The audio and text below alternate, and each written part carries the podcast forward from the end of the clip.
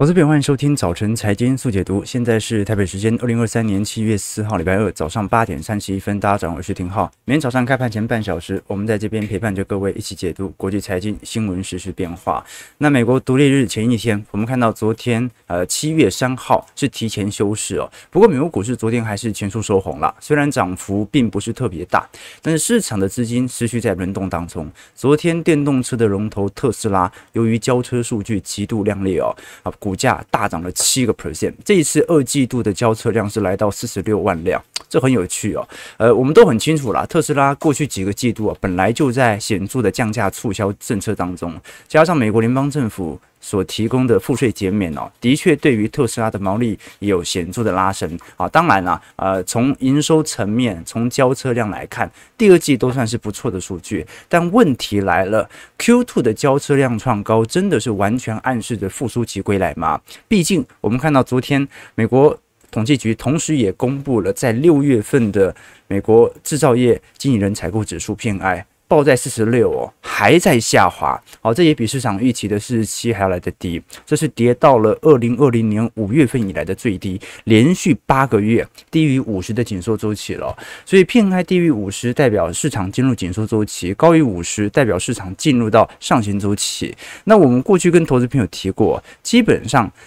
PMI 它主要有两个部分组成，一个呢是订单，另外一个是库存。如果你的订单在上升，但是库存也在上升的话，那这项数据可能表现就不太好看。或者说，即便你的订单已经下滑，但是库存下滑的更快，也许 PNI 仍然是上升的哦。那现在的问题在于，美国的库存量，老实说也陆续来到见顶下滑的迹象了。但是如果我们观察到下方白色线，也就是新订单指数，仍然在显著走跌当中。换句话说，我们都很清楚啊，市场库存仓库里面的货已经堆到极致了。不可能再更多了，大家已经开始想办法降价销库存了。但问题是，没有更多大批的订单把这些货给买走，所以销的速度十分的缓慢。这个是我们所观察到的迹象哦。那特斯拉单一一家在二季度的交车量极度靓丽，到底是因为车市现在大好，还是因为？它拥有电动车十分大的市占，加上显著的降价策略，所以它是在侵侵蚀其他电动车的市占呢。待会我们会从经济面来探讨这个问题哦。不过我们回过头来看，的确整个上半年全球股市表现算是亮丽哦，似乎在反映下半年是一定要复苏的。虽然目前。才刚刚看到苗头。我们从股票市场来做观察，的确，全球市场平均今年以来报酬是十二点八 percent。可是，如果你去除掉美国市场之后，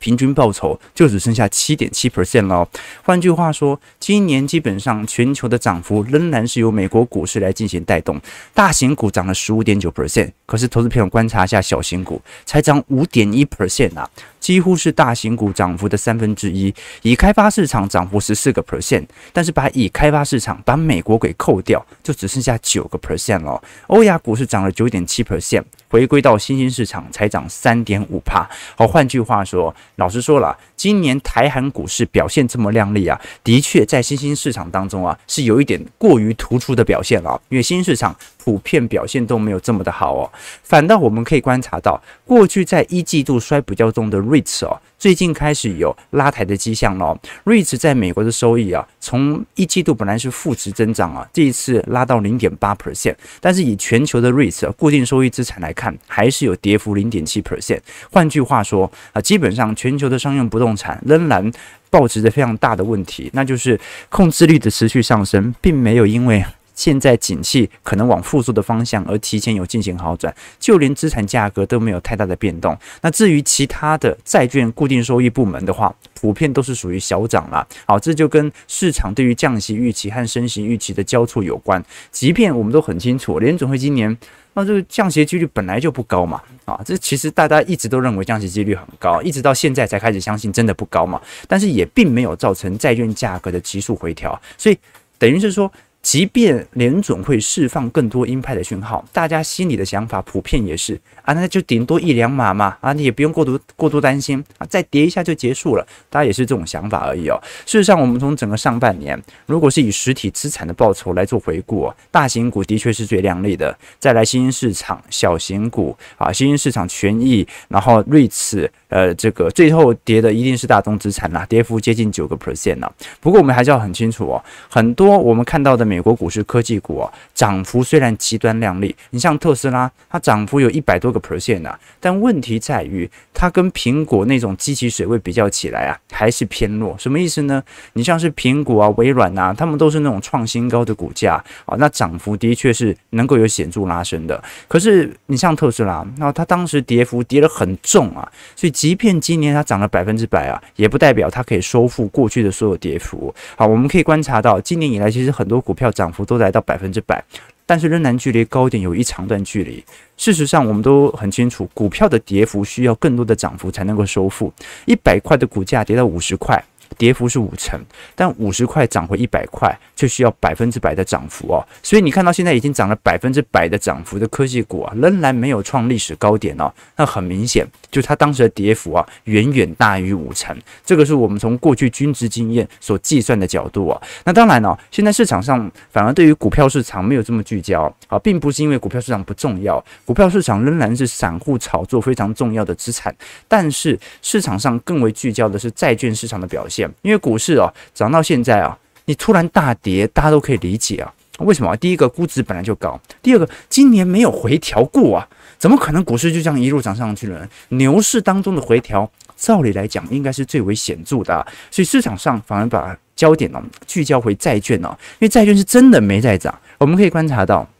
从美国呃公债长天期公债来看哦，在过去三十五个月哦，几乎是一个超级大空头格局哦。从二零二零年的八月份啊，当时就一路下跌到现在，跌幅平均大概是七个 percent 左右。那事实上，债券在本轮的下跌年度已经是史上之最了，没有在这么短的时间债券跌这么凶过。尤其最近我们可以观察到。各大美国的投行啊，都陆续公告本身持有美国债券的资产减损啊。当然，这种资产减损啊，它是属于账面上的啦。原因很好理解啊，因为它没有卖嘛啊，观众朋友，股票没卖算不算赔？你只要持有，总有一天会涨回来。所以通常呃未实现损益也不能说它是一定是赚或者是赔啊，但是只能说它的未实现损益的确。亏损金额算是蛮庞大的，尤其像是美国银行哦，这一次其实已经承受了一千零九十亿美元的账面损失哦。为什么美银持有这么庞大的债券呢？原因很简单嘛，大家还记得啊，去年美银跟大摩算是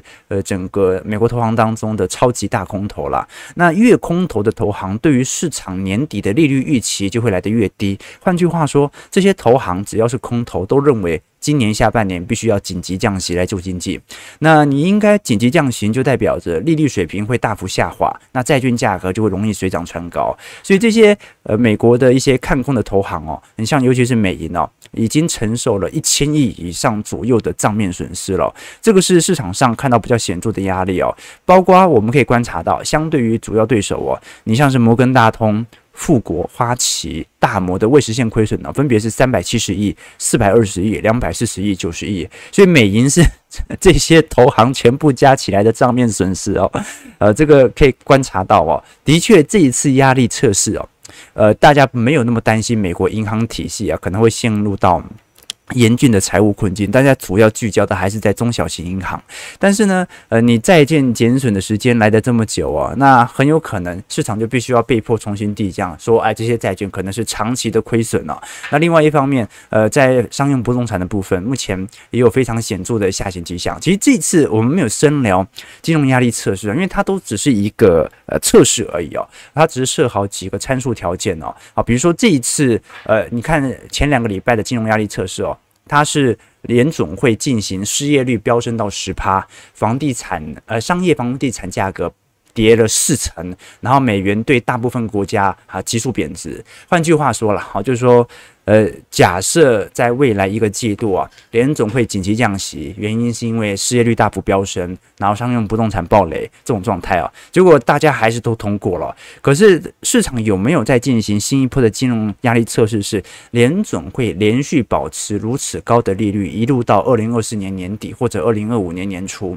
那么这些债券减损会不会形成中小型的挤兑现象？这个金融压力测试是没有做到。这一次主要是聚焦在失业率和商用不动产的部分。所以我们可以观察到，啊，美银这一批有没有可能有一天认赔呢？啊，如果进行大规模美国债券的出清，第一个，那对于呃联储会的压力会扩大；但是第二个啊，那是否意味着资产价格会重新的反转？这个是反而大家值得观察的要件哦。但我认为它其实还是尺度的问题，就看你能不能报这么久了。好，这你只要报到期，那对于美银这种大同行来看的话，其实还是不受损的嘛，就是账面上难过一点点啊。那事实上上半年股市表现。不佳，我们可以观察到，在重大股市当中啊，表现比较疲惫的，都是属于呃相对来看。呃，比较道琼、道琼啊，或者传产类相关的概念股哦。事实上，我们可以看察观察到标普五百指数今年以来涨幅十五趴的涨幅当中哦，只有那七只，我们过去提到那七只涨幅最大。好，这跟人工智慧有关哦。好，百分呃十五家最大的公司大概推升了标普五百指数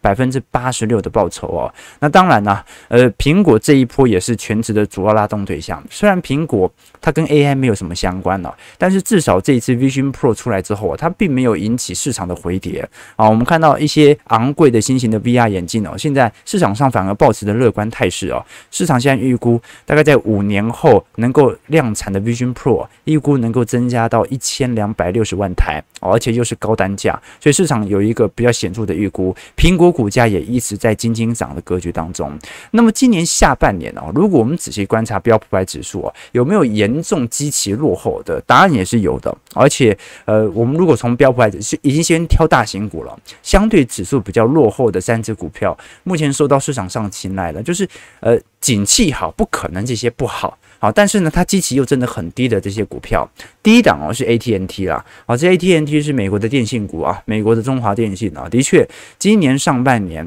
我们看到 AT&T 的用户有稍微下滑，而且销售额是低于预期，自由现金流也令人失望，导致投资人纷纷抛售这档电信巨头啊，今年以来居然还跌了一成三哦。啊，其实它没有什么太坏的消息，但是如果未来是追求不管是五 G、六 G 啊，还是高阶运算，还是呃我们讲的物联网社会哦，那基本上电信业的巨头它一定会参与行情，它可能类似扮演的是像中华电、台湾大这样子稳定配息股的角色，但不至于表现太差。那另外一个是巴菲特长期购买的西方石油，哎，其实今年我们看到西方石油股价算是蛮疲惫的哦，应该这样讲啊。西方石油在过去两年曾经给巴菲特非常好的资产绩效，是因为所有股票都在跌，独独西方石油不跌。但是今年以来，西方石油很明显也在一个空头格局，它也没跌多深。但问题就是它的股性就是这样嘛。好，所以我们可以观察到，西方石油巴菲特非常喜爱的股票也是如此哦。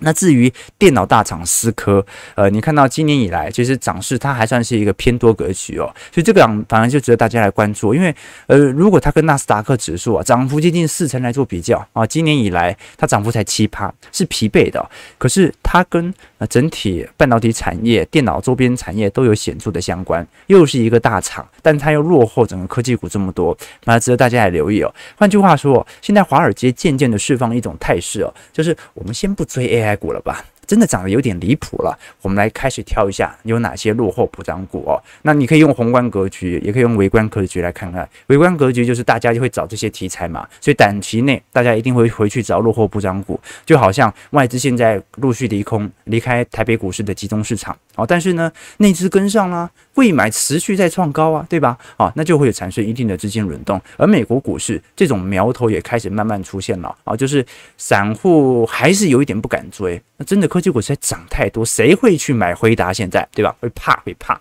公司好，但是基期很高啊，那该怎么办呢？就把焦点重新回顾到那些没涨的股票了。那事实上我们可以观察到了，如果是从二零二三年当前在一季度的 EPS 表现，因为很快哦，七月中就要来了，二季度财报就要公布了。那现在市场预估哦，整个标普五百指数啊，可能二季度仍然是处于相对于去年同期下滑的迹象。可是如果是从季增幅来看的话，二季度。可能就已经完全见底见到了，预估第三季就重返正增长，全年大概增长一点三 percent。那换句话说，现在市场的平均预估值哦，可以了解到整个还是由科技股在过去两个季度的疲惫导致的。那么现在反而科技股如果财报开始上调，反而是金融部门或者传产部门会不会反而拖累标普五百指数啊？至少在种种冲销底下。今年还是很有可能赚的钱是比去年多的哦，啊，这个是值得大家来观察的。不过要在误差值之内了。我们看一下美国股市四大指数的表现，道琼上涨十点零点零三 percent，收在三万四千四百一十八点；标普上涨五点零点一二 percent，收在四千四百五十五点；纳指上涨二十八点零点二一 percent，收在一万三千八百一十六点；费半上涨三十点零点八三 percent，收在三千七百零三点。那昨天台积电 ADR。上涨了二点二一 percent 哦，好，这可能还是受到跟台北股市、亚洲股市的回补系统单有比较显著相关，但我们至少可以承认。以开发国家的修正盈余其实幅度已经算是蛮大的。那新兴市场的部分目前反而还在一个相对低档位阶来做震荡。我们虽然看到好像新兴市场没有再破底哦，可是我们看的是呃企业盈余的净调升比例哦还在负值哦。那换句话说，新兴市场目前从二三年以来表现就不是特别好。那很明显嘛，这个去年以来就有库存比较严重的问题哦。那发达市场呢是由于软体业还撑着哦，现到到现在为止啊，企业盈余都还没有做一个大幅的修正，反而到现在还没修正完，诶，特斯拉的第二季的交车量就已经创高了。我们可以观察到，这一次二季度特斯拉的交车量来到四十六点六万辆，远远超乎市场四十万辆左右的预期哦。特斯拉的股价在昨天也终于创高了。我们可以观察到，特斯拉本波走势偏弱哦，虽然涨幅已经高达百分之百了，可是距离它的前波高点还非常非常明显有一段距离。好，应该讲，呃，如果是距离八月到九月份的高点呢，就快要突破啊，开始要挑战。但是距离在呃去年四月份当时的高点，那就有蛮长一段距离了。好，那如此显著的交车量，第一步一定是因为它有非常明显的这个我们讲的价格的调降啊。那价格调降就意味着它的获利能力不见得来得这么高啊。所以其实照理来讲哦，目前来看交付量虽然创了新高，但是呃获利和营收增长率啊还。还在一个符合的区间。换句话说，特斯拉现在有如此亮丽的二季度的表现哦，基本上对于财报的美化没有那种非常离谱的拉动，那不像是那种辉达那种哇靠，电动车市场超级大好，一切明朗，并没有这种感觉哦。它就是降价策略产产生了一定的效果，而且目前特斯拉在重新的返回中国市场，蚕食过去失去的市占。那事实上，我们过去已经跟投资朋友提过了，这个特斯拉好，绝对不代表车市。好，车市跟电动车几乎是两个完全必须划分的市场。我们比如来做观察，基本上，呃，如果是以全球汽车销量来看的话，你可以观察到，在二零二零年以前呢、啊。平均汽车销量每年大概在九千万辆左右啊，有时候是接近到快要一亿。可是我们可以观察到啊，从二零年掉到七千万辆，到二一年到二二年呢，始终保持在八千万辆左右啊。即便今年甚至到明年呢，都无法回到二零一九年以前的水准了。换句话说，全球的汽车市场啊，这几年本来就没有那么多人开车了，因为一七年、一八年车市早就已经完全属于饱和的状态了啊。这就跟手机市场一样，完全饱和。了，但是为什么苹果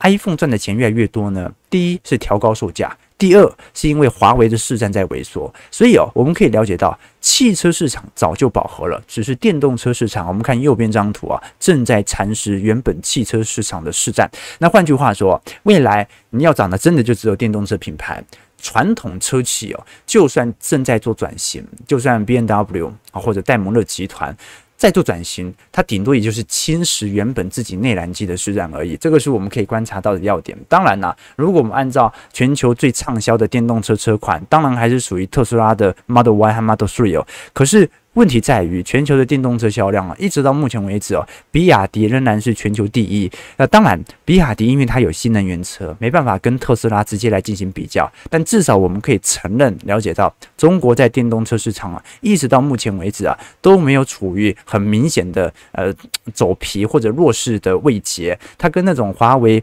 在过去几年所面临的处境是完全不一样的。加上中国的电动装的渗透率啊，目前仍然远远高于欧美市场。我们可以观察到，中国在整个二零二二年的电动装的渗透率大概是二十七趴，远远高于欧洲二十一趴啊，甚至远远高于美国只有七个 percent。那换句话说，这个电动车的推行呢，呃，市场预估啊，你至少要有二十趴以上。才有那种全民开始陆续想要购买的打算啊，因为电动窗最重要的呃，应应该讲电动车最重要的目的哦，就是要能够随时能够找到电动窗来充电嘛啊，你想想看，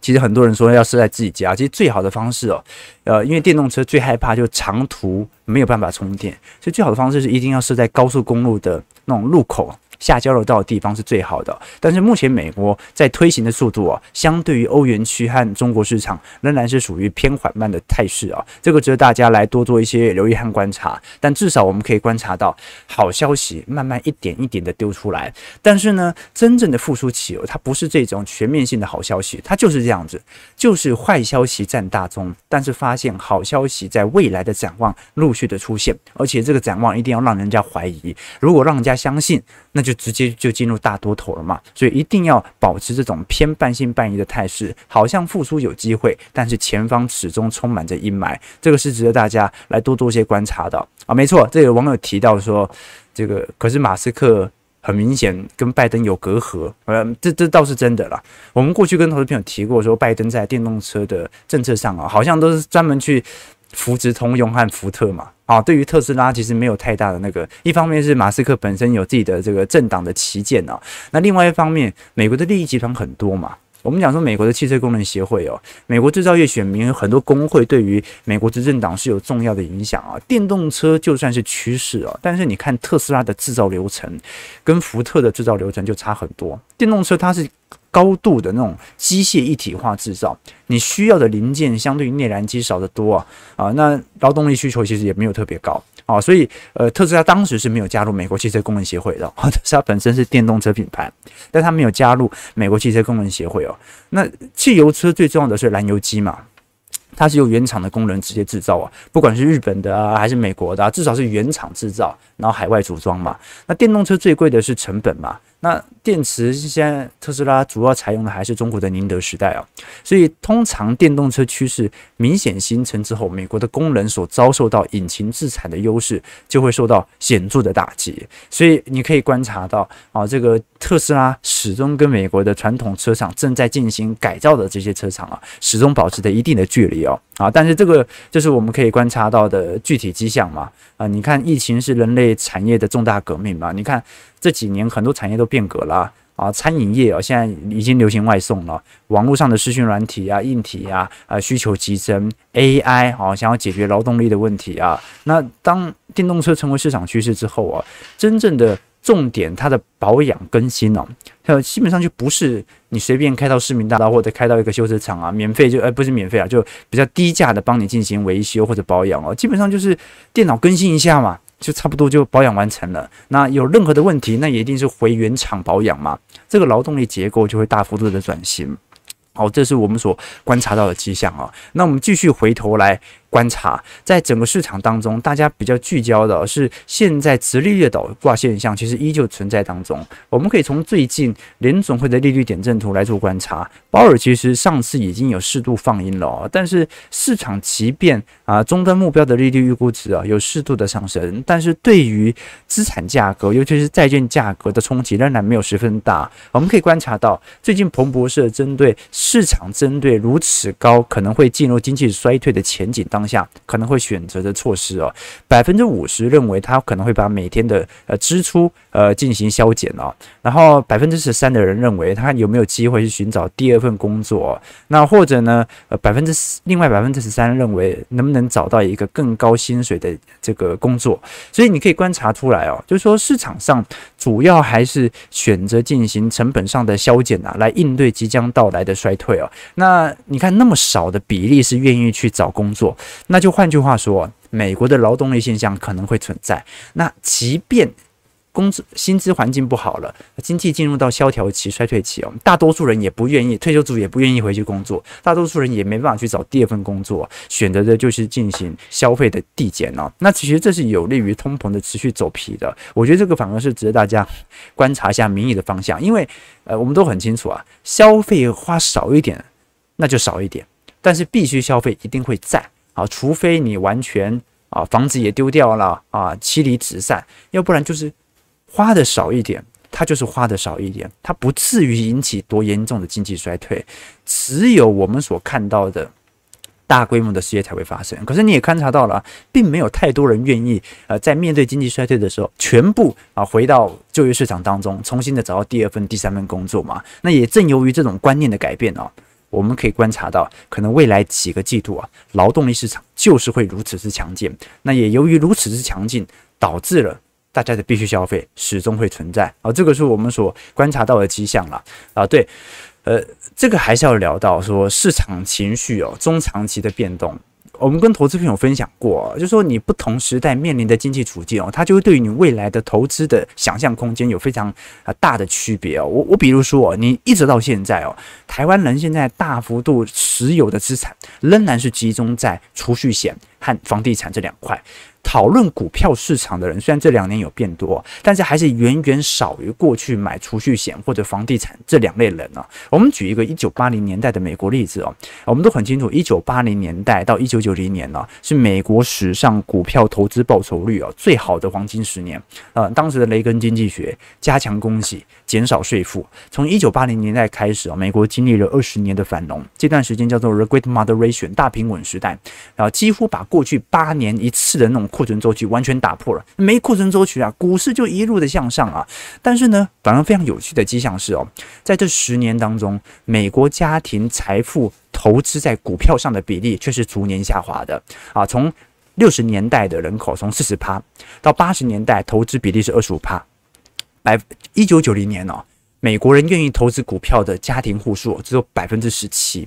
那你说为什么会从一九六零年代的四十趴到一九九零年股市超级大涨的时候只剩下百分之十七呢？原因很简单，这段时间股票已经翻了三十倍啊，有一大批人把资金从股票市场上给抽走了，回去投注到那些高利率型的产品哦。那为什么呢？因为美国的七十年代经济太惨了，一九七零年呢、越战升级，中东的石油危机啊，油价大涨，财政赤字呃急速扩大啊，停滞性通膨，失业率也非常高，所以生活在一九七零年代的年轻人啊，他到一九八零到一九九零年以后啊，就算经济大好，他也不敢去投资股市啊，因为他从小的时候他就意识到股市怎么一直在跌啊，会涨的只有油价啊，所以他要买的话，他也是买房地产、买油价去买利率型产品啊，把资产价格给定住哦，所以我们可以。观察到啊，就说我们年轻的时候所处于的经济环境啊，它会影响到我们对于未来客观经济环境上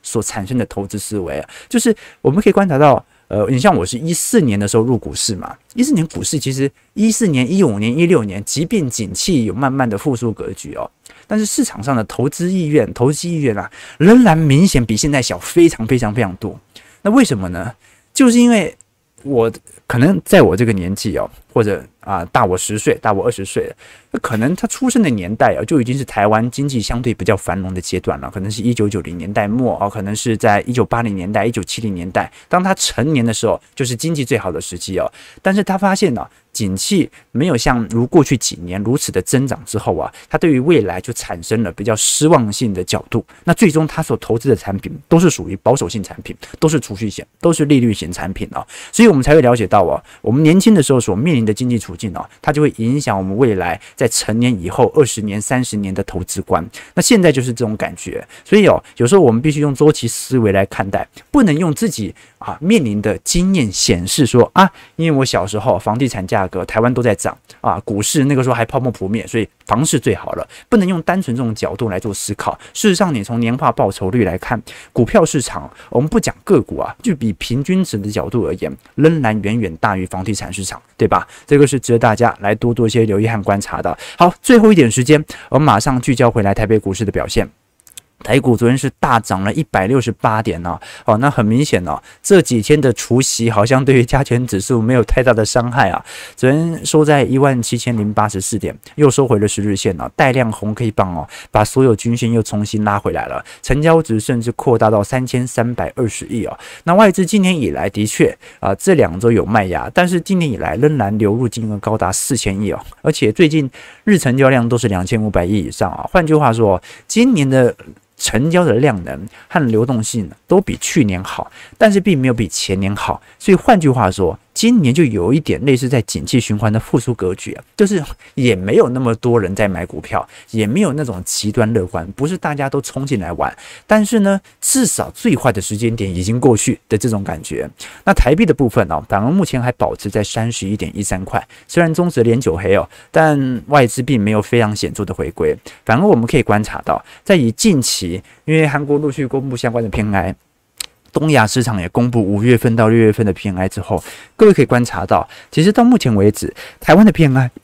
仍然是全亚洲市场当中表现最为差劲的新兴市场经济体。那表现差劲，并不是因为台湾体质差，是因为过去一年表现太亮丽了，所以导致台湾在面临库存循环的时候，压力反而是最大的。经济越好，你囤的货越多，你当时卖的货越多，现在仓库里面的货压力也最大。那反而是我们可以观察到，当台湾经济在下方进行主体的同时啊，很多过去以观光业或者以原物料作为主要营收来源的这些东南。亚市场啊，反而陆续有开始回档的感觉了。哦，所以各位可以观察到，大部分亚洲地区 PMI 目前仍然低于五十以下，那就要看一下市场的新订单能否做显著的带动了。事实上，我们可以观察到，韩国已经快要东北调了啊，这个我们都很清楚，首尔房价啊，在今年以来跌幅是高达同比接近两成啊。那同时间啊，韩国的好不容易顺差才在。呃，五月份终于出现，韩国已经有十六个月都是属于逆差了，然后就是 赚的钱比呃这个呃这个花的钱还要来的少，那么。十六个月这种严重的逆差，对于景气金丝雀来看的话，它是一个非常疲惫的态势。可是，如果我们讲为什么韩国叫景气金丝雀啊？啊，它有重工业啊，它有汽车产业，它有半导体，它有三 C 周边，它有娱乐业，所以它是一个全球景气的风向指标，而且是相对没那么大的经济体。那这项。领先指标，如果目前进入到顺差，那是不是意味着韩国的经济啊，至少最坏的时间点已经发生了？可是过去所造成的伤害仍然存在啊。韩国的债券在过去被进入大幅度的抛售，但如今我们观察到，韩国央行其实已经透露出陆续有可能采取降息的讯号了。那有可能今年年底以前就会开始进入到降息循环。如果是如此的话，我们可以观察到，最近韩国不管是短天期的债券哦，都有开始。陆续有一些比较显著的买盘来进行进驻哦，包括五月份和六月份的买盘进驻量啊，也是持续扩大当中，总计超过两百三十亿美元。那是不是意含着韩国会在本波的亚洲新兴市场啊，首个进入到降息循环的重要的新兴市场经济体呢？值得大家来多做些留意了。台北股市上涨二十六点，收一万七千一百一十一点。今天量能啊，稍微有一点。放大，哎，今天量能蛮大的，第一盘这样爆很大了啊，应该是呃，我们看到不管是呃除息或者呃外资的系统单了。不过可以观察到，呃，如果过去几天的这种情绪哦始终在的话，那就内资主导未来台北股市的盘势很有可能会呃形成。那我们就来观察一下到时候的变化了。事实上，从目前的经济数据来看哦，因为没有很多好啊，真的没有多好。但是呢，从展望的角度来看，你会发现哦。没有那么坏啊，没有那么坏，不像前几个月这么坏，所以有那种拐点、转折点出现的感觉啊。然后，但是呢，这种复苏期的情况啊，它的经济数据啊，一定是属于 Nike 勾勾型的，就一点一点的试出，不可能突然大好的啊。我所以，我对于呃第三季台湾这些 AI ODM 厂啊，啊，昨天有时候这边也提到了，呃，你仔细去看纬创啊、英业达、广达、人保啊这些相关。可能跟 AI ODN 厂伺服器有一些联动的台厂，你仔细看一下，这个 AI 订单占他们的营收比例多少啊？那就十趴二十趴嘛，有些才五趴啊。然后股价涨成这样子，所以不免而言啊，在牛市氛围当中，一定会有修正的时期。那只是我们要了解到啊，会不会有过度超涨的疑虑？但它对于指数伤害性没这么大啦。然后毕竟它不是台积电啊，如果台积电啊有过度估值膨胀，那整个台北股市就有过度估值膨胀的问题。但这一波主要拉抬的对象并不是台积电嘛，就到时候再来跟投资朋友多做一些说明和理解了。好，早上九点零五分啊，今天七月四号礼拜二，感谢各位今天参与。如果喜欢我们节目，记得帮我们订阅、按赞、加分享。我们就明天早早上八点半，早晨财经速解读再相见。祝各位投资朋友开门顺。